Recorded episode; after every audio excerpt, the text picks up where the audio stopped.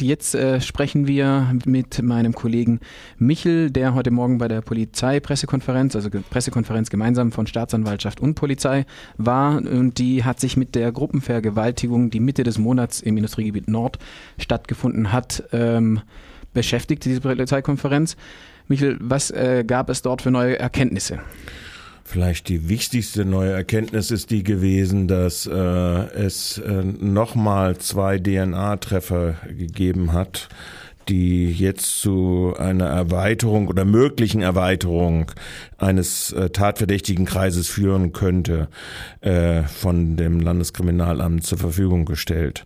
Ansonsten war diese doch sehr längliche Pressekonferenz äh, auf natürlich die Fragen, die die Boulevardmedien aufgeworfen haben, äh, durchaus fokussiert. Äh, die Staatsanwaltschaft hat ausdrücklich gesagt, sie werden, um die Ermittlungen nicht zu behindern, nichts weiteres zum Ermittlungsverfahren sagen, aber zu den Rahmenbedingungen dieses Ermittlungsverfahrens können sie gerne Erläuterungen abgeben.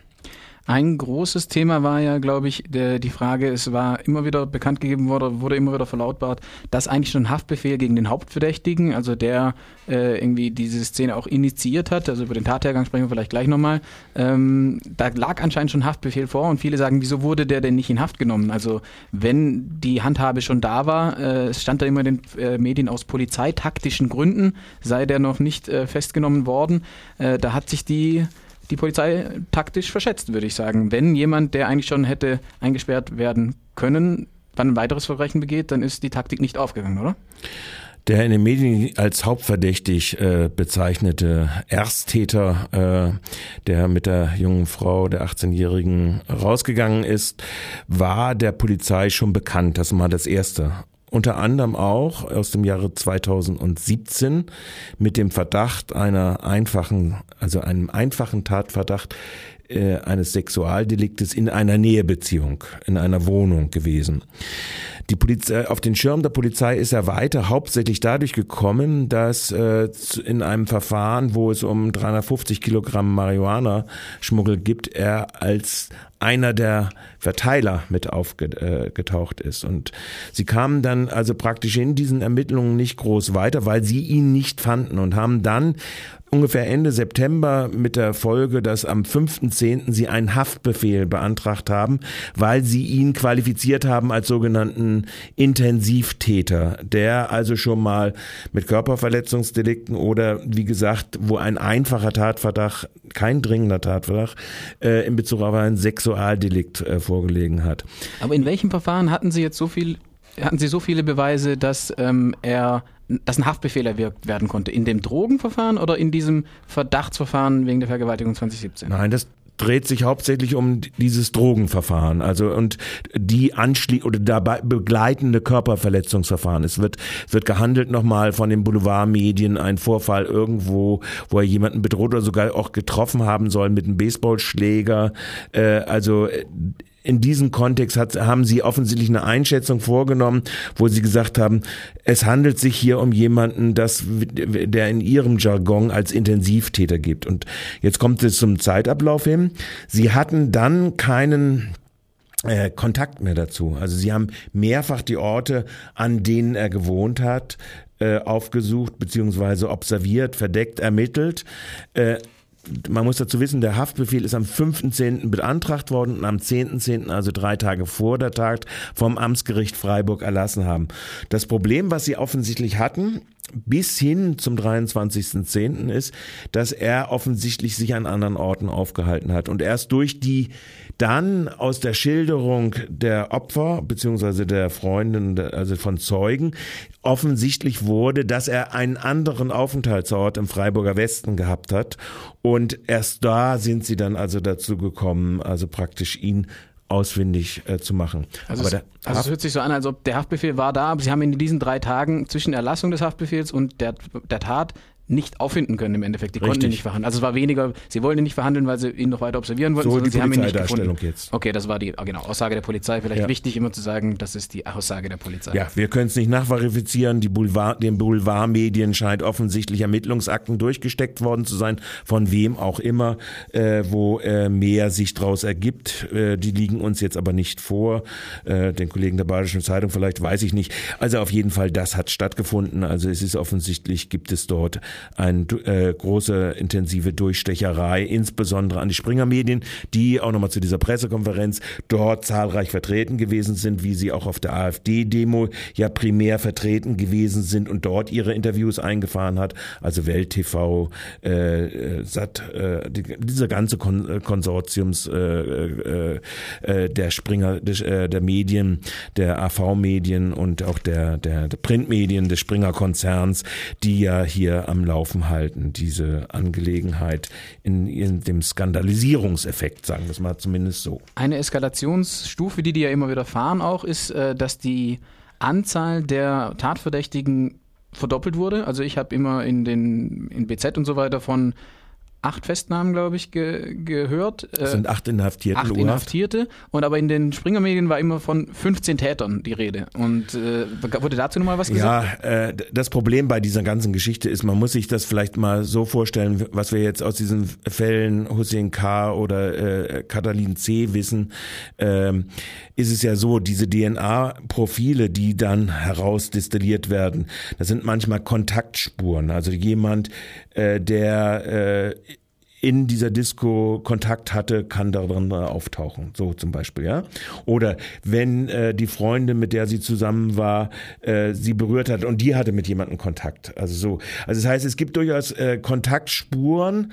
Was sicher ist, äh, sie haben zwei zusätzliche zu dem, was sie jetzt als äh, äh, äh, sicher befunden haben. Ob das aber nur Kontaktspuren sind, ob das zu zusätzlichen Täterschaften führen kann oder woher die gekommen sind, ist völlig, äh, steht völlig im, äh, in, äh, im, im leeren Raum. Fakt ist, dieser Ersthaupttäter hat, ist zurückgegangen, nachdem er äh, sie ver offensichtlich vergewaltigt hat und hat dann andere angestachelt, dass sie da äh, die Möglichkeit wahrnehmen, den wehrlosen Zustand der jungen Frau auszunutzen. Also das ist sicher. Wie viele die Anzahl ist oder ob nicht aus dem Kreis derjenigen, die jetzt in U-Haft sind, äh, nach genauerer Prüfung, wenn da Rechtsbeistand oder sonst was, vielleicht sogar welche entlassen werden, ist vollkommen, bleibt vollkommen offen. Das wird nochmal zusätzlich äh, kommen. Was die Medien, äh, diese sensationellen Medien in der Konkurrenz zu äh, den ähm, äh, rechtsbraunen Medien im Social Media Bereich nochmal natürlich äh, machen, ist der Erregungszustand. Da fragt zum Beispiel so Welt-TV-Journalist, er wisse jetzt ganz genau, es ist ein absolutes Unsicherheitsgefühl in Freiburg äh, vorhanden. Äh, das wird allerdings durch, äh, wenn Rotzinger, also der Chef des Polizeipräsidiums Freiburg, selbst so vage Ausführungen macht, ja, wir haben im letzten Jahr die 172 Delikte, die wir erfasst haben im Bereich sexueller Belästigung, nicht sexueller Belästigung, sondern äh, Straftaten gegen die sexuelle Selbstbestimmung, wo mittlerweile die sogenannte sexuelle Belästigung pornografischen körperlichen Kontakt herstellen und sowas halt ja große Masse dieser Anzeigen auch ausmacht. Ähm, das haben wir mehr auf dieses neu eingeführte Delikt zurückgeführt. Das könne man vielleicht jetzt äh, nicht mehr so aufrechterhalten. Das ist natürlich eine Aussage, da sage ich, Herr Rotzinger äh, plant offensichtlich seine Kandidatur für die CDU bei der Kommunalwahl zu untermauern, wenn er ausgeschieden ist. Aber das ist nichts Handfestes.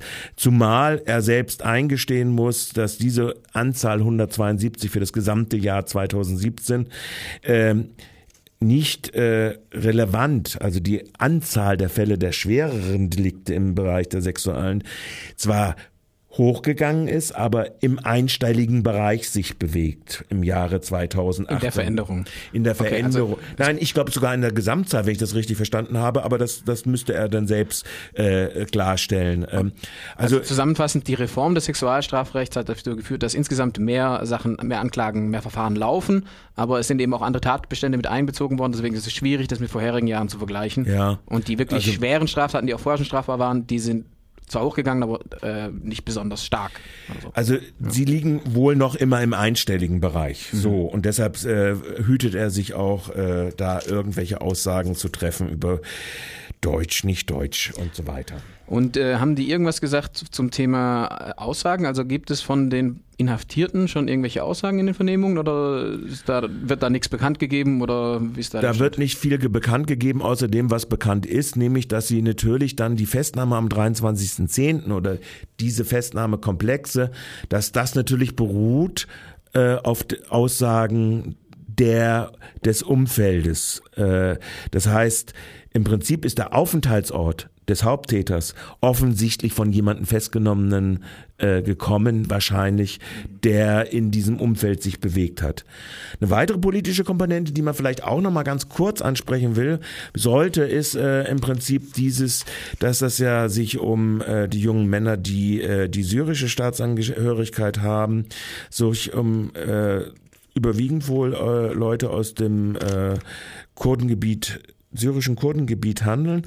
Und da wurde dann jetzt so der, so Nebenast aufgemacht. Es werden staatsschutzrechtliche Ermittlungen eingeleitet, ob da eine Mitgliedschaft äh, der JPG ist und äh, die wird ja als äh, äh, verlängerte Arm der PKK betrachtet.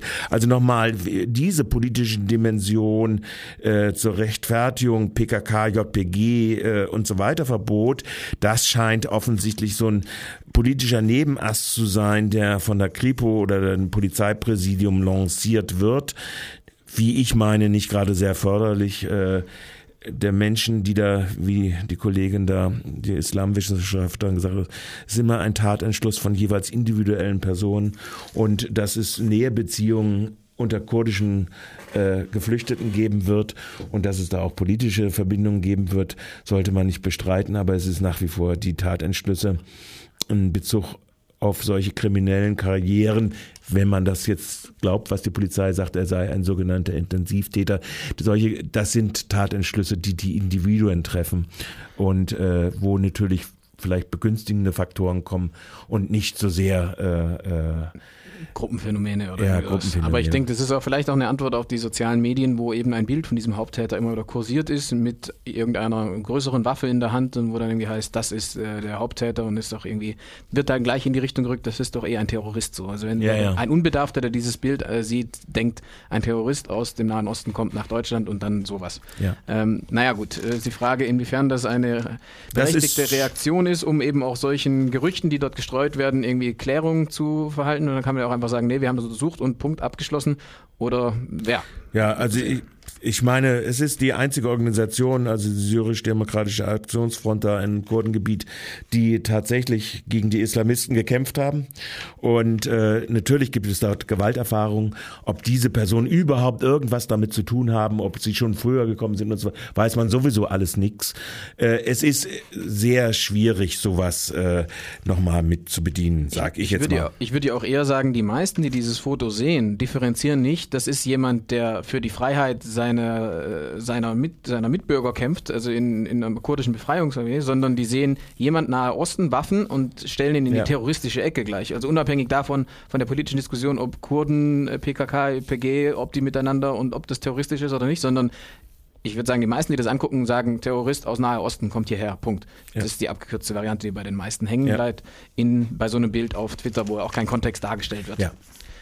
Belassen wir es dabei erstmal? Können wir dabei belassen. Ich denke, es wird noch weitergehen. Es wird über die Sicherheitslage, glaube ich, eine äh, Debatte weitergeben, weil das auch von den Ortsmedien, also des Hauses Hordeige, Badische Zeitung und Co., Futter etc. nochmal äh, forciert worden ist. Ich glaube, die Frage, das mit der Haft ist einigermaßen geklärt, in Anführungszeichen.